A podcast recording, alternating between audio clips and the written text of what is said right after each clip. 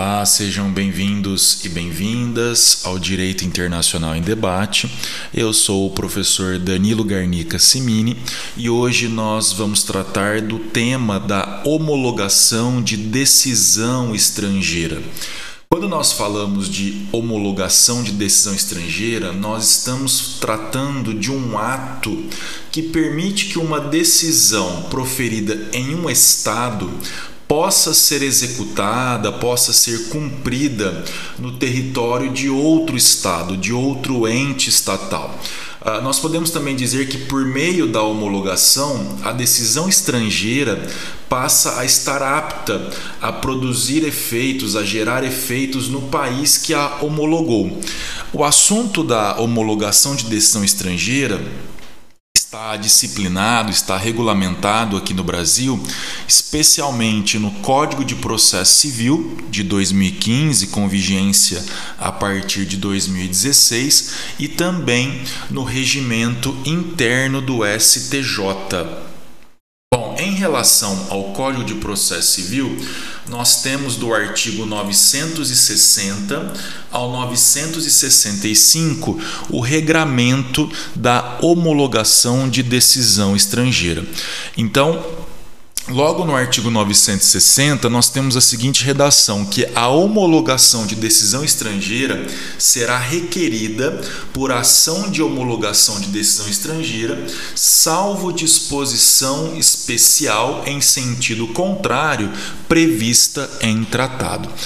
Quando nós falamos de decisão estrangeira, de acordo com o CPC, aqui no Brasil é passível de homologação a decisão judicial definitiva, bem como a decisão não judicial que, pela lei brasileira, teria natureza jurisdicional. Então tome muito cuidado. Não são apenas as decisões judiciais que são passíveis de homologação perante o judiciário brasileiro. Lembrando que laudos arbitrais estrangeiros ou sentenças arbitrais estrangeiras, para que possam ser cumpridas no Brasil, executadas no Brasil, devem ser previamente homologadas também da mesma maneira, da mesma forma. Certo? Ah, lembrando que nós temos aqui no podcast, no Direito Internacional em Debate, um episódio onde nós tratamos especificamente da temática da arbitragem internacional. Então, se você não ouviu ainda esse episódio, ou no Spotify ou no YouTube, corre lá, escuta, que é muito importante ah, também nessa temática da homologação. Então, quando nós falamos de homologação, nós estamos falando de uma decisão definitiva, seja uma decisão judicial ou uma decisão não judicial, que pela lei brasileira seria equivalente a uma decisão judicial. O CPC, por outro lado, ele deixa claro que a decisão interlocutória estrangeira poderá ser executada no Brasil por meio de carta rogatória. Okay? Então, decisão interlocutória é cumprida por meio de carta rogatória, que também é um instituto, um mecanismo de cooperação jurídica internacional é, estudado aí no direito internacional privado. Bom, ah, no Brasil, quem tem competência para homologar ou não uma decisão estrangeira é o Superior Tribunal de Justiça, o STJ.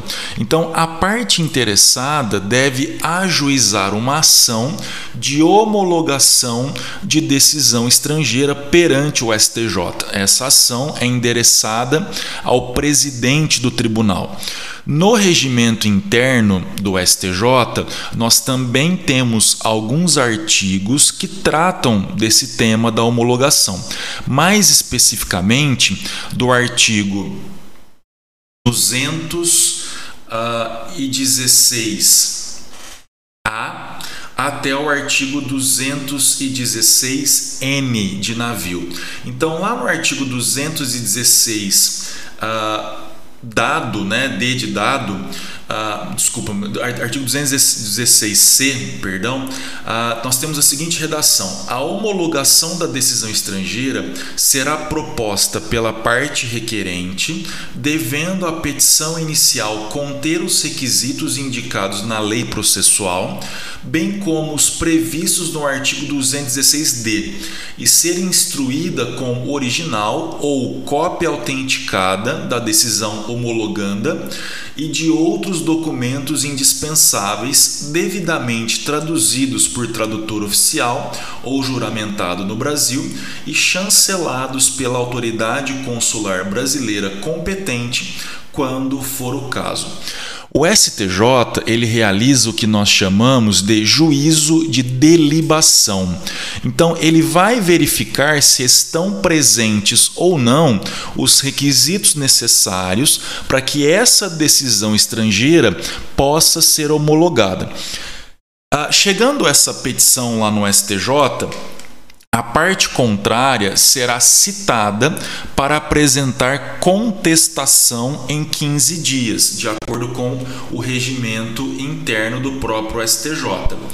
Ah, então, é citada para apresentar contestação em 15 dias. E um detalhe importante: a defesa que for apresentada pela parte contrária somente poderá versar sobre a inteligência né, da decisão estrangeira observância dos requisitos indicados na lei, na, na, lei brasileira, especificamente no Código de Processo Civil e no próprio regimento interno. Também de acordo com o regimento interno do STJ, apresentada contestação pela parte contrária, serão admitidas réplica e tréplica em cinco dias. Um outro detalhe importante também: o Ministério Público terá vista dos autos pelo prazo de 15 dias, podendo impugnar o pedido de homologação dessa decisão estrangeira. Bom, mas quais são os requisitos que são analisados pelo STJ nesse juízo de delibação? No artigo 963, nós temos esses requisitos que são praticamente idênticos aos requisitos indicados no regimento interno do STJ. Então, ah, lá no artigo 963, nós temos a seguinte redação: constituem requisitos indispensáveis à homologação da decisão. Primeiro, ser proferida por autoridade competente. Então, essa decisão estrangeira, ela foi proferida para que possa ser homologada por uma autoridade competente. E aqui nós temos já um, um outro detalhe importante. O STJ ele não homologa decisões estrangeiras relacionadas a casos de competência exclusiva do judiciário brasileiro. Nós tratamos de competência exclusiva aqui no podcast no episódio sobre competência internacional. Então, se você não ouviu esse episódio, também recomendo que faça aí, né? Procure o episódio que é muito importante. Então, primeiro requisito, essa decisão ela foi proferida por autoridade competente. Segundo requisito, ser precedida de citação regular, ainda que verificada a revelia. Nós temos julgados no STJ dizendo assim: que se a parte desse processo, né, do processo que deu origem à decisão estrangeira, se essa parte estava no Brasil, quando a ação foi ajuizada no outro país, essa citação ela é considerada regular se ela foi realizada por meio de carta rogatória. Então vocês encontram esses precedentes na própria jurisprudência do Superior Tribunal de Justiça. Outro requisito: ser eficaz no país em que foi proferida também não ofender a coisa julgada brasileira. Então, se nós já tivermos uma decisão, uma, uma decisão idêntica, né, de um processo idêntico aqui no Brasil que atingiu o trânsito em julgado em primeiro lugar, nessa situação, o STJ não vai homologar essa decisão estrangeira. Então, prevalece nesse caso a coisa julgada brasileira. Outro requisito: estar acompanhada de tradução oficial, salvo disposição que a dispense prevista em tratado. E também essa decisão estrangeira não pode conter manifesta ofensa à ordem pública.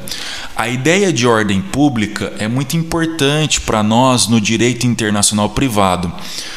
Porque decisões estrangeiras que por acaso ofendam a ordem pública brasileira não serão cumpridas no Brasil. Então, nós temos lá essa ideia de ordem pública na LINDB, na Lei de Introdução às Normas do Direito Brasileiro. Ah, então, ah, nós temos também no artigo 964 a questão da porque diz que não será homologada a decisão estrangeira na hipótese de competência exclusiva da autoridade judiciária brasileira, que são aquelas hipóteses indicadas no artigo 23 do Código de Processo Civil. De acordo com o CPC também, a, o STJ, quando homologa essa decisão, essa homologação ela pode ser integral ou ela pode ser parcial. Então, ou homologa 100% da decisão, se for o caso, ou homologa apenas parte da decisão. Aí, nesse caso, nós teríamos uma homologação parcial. Não há qualquer tipo de problema nesse caso. Bom, uh, o, o, CPC também tem, é, enuncia que é passível de execução a decisão estrangeira concessiva de medida de urgência. Nesse caso, a execução no Brasil de decisão interlocutória estrangeira concessiva de medida de urgência dar-se-á por carta rogatória. A medida de urgência concedida sem audiência do réu uh, poderá ser executada desde que garantido contraditório em momento posterior. O juízo sobre a urgência da medida compete exclusivamente à autoridade jurisdicional prolatora da decisão estrangeira. E também, quando dispensada a homologação para que a sentença estrangeira produza efeitos no Brasil, a decisão concessiva de medida de urgência dependerá, para produzir efeitos, de ter a sua validade expressamente reconhecida pelo juiz competente para dar-lhe cumprimento, dispensada a homologação pelo Superior Tribunal de Justiça. Então, é totalmente possível a execução de decisão estrangeira aqui no Brasil decisão essa concessiva de medida de urgência, certo? Existe uma outra questão muito importante também, ainda em relação à homologação de decisão estrangeira, que diz respeito à questão do divórcio. O artigo 961, parágrafo 5 enuncia que a sentença estrangeira de divórcio consensual produz efeitos no Brasil, independentemente de homologação pelo Superior Tribunal de Justiça. Aqui nós temos um detalhe interessante, um detalhe mais doutrinário e também jurisprudencial, uh, que a gente tem que fazer a seguinte diferenciação: o divórcio consensual puro e o divórcio consensual qualificado. O divórcio consensual puro é aquele que somente põe fim, digamos assim, ao casamento. Então, é esse o divórcio que o artigo 961, parágrafo 5 está fazendo referência. Então, a, a, decisão estrangeira de divórcio consensual que, que não precisa ser homologada é no caso de um divórcio consensual puro. Agora, num divórcio consensual qualificado, onde são discutidas outras questões, aí é necessária a homologação ah, do Superior Tribunal de Justiça, tá? Lembrando também então que a decisão arbitral estrangeira para que possa ser executada no Brasil também deve ser homologada e um outro detalhe importante, o STJ apenas homologa ou não essa decisão estrangeira. Se por acaso o STJ homologar essa decisão estrangeira, essa decisão, o cumprimento dessa decisão estrangeira, ah, será feito perante a Justiça Federal. Ok? Então, a, a decisão será cumprida na Justiça Federal e não perante o Superior Tribunal de Justiça. O Superior Tribunal de Justiça somente homologa ou não, se for o caso, somente realiza o juízo de delibação. Pessoal, uh, espero que vocês tenham gostado desse episódio sobre homologação de decisão estrangeira.